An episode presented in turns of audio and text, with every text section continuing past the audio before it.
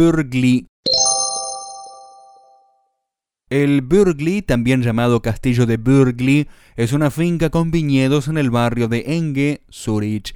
El edificio se encuentra en una colina en medio de la ciudad de Zurich, detrás de la iglesia de Enge, y cuenta con 3.000 metros cuadrados de viñedos.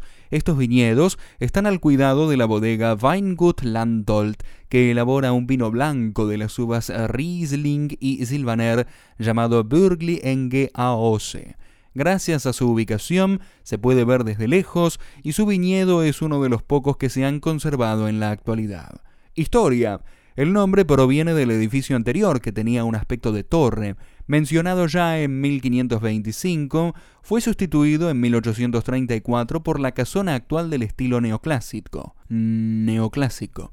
Está desde 1643 en posesión de la familia Landolt y era la residencia del poeta, escritor y político Gottfried Keller entre 1876 y 1882 la mencionaba en una carta a Theodor Storm.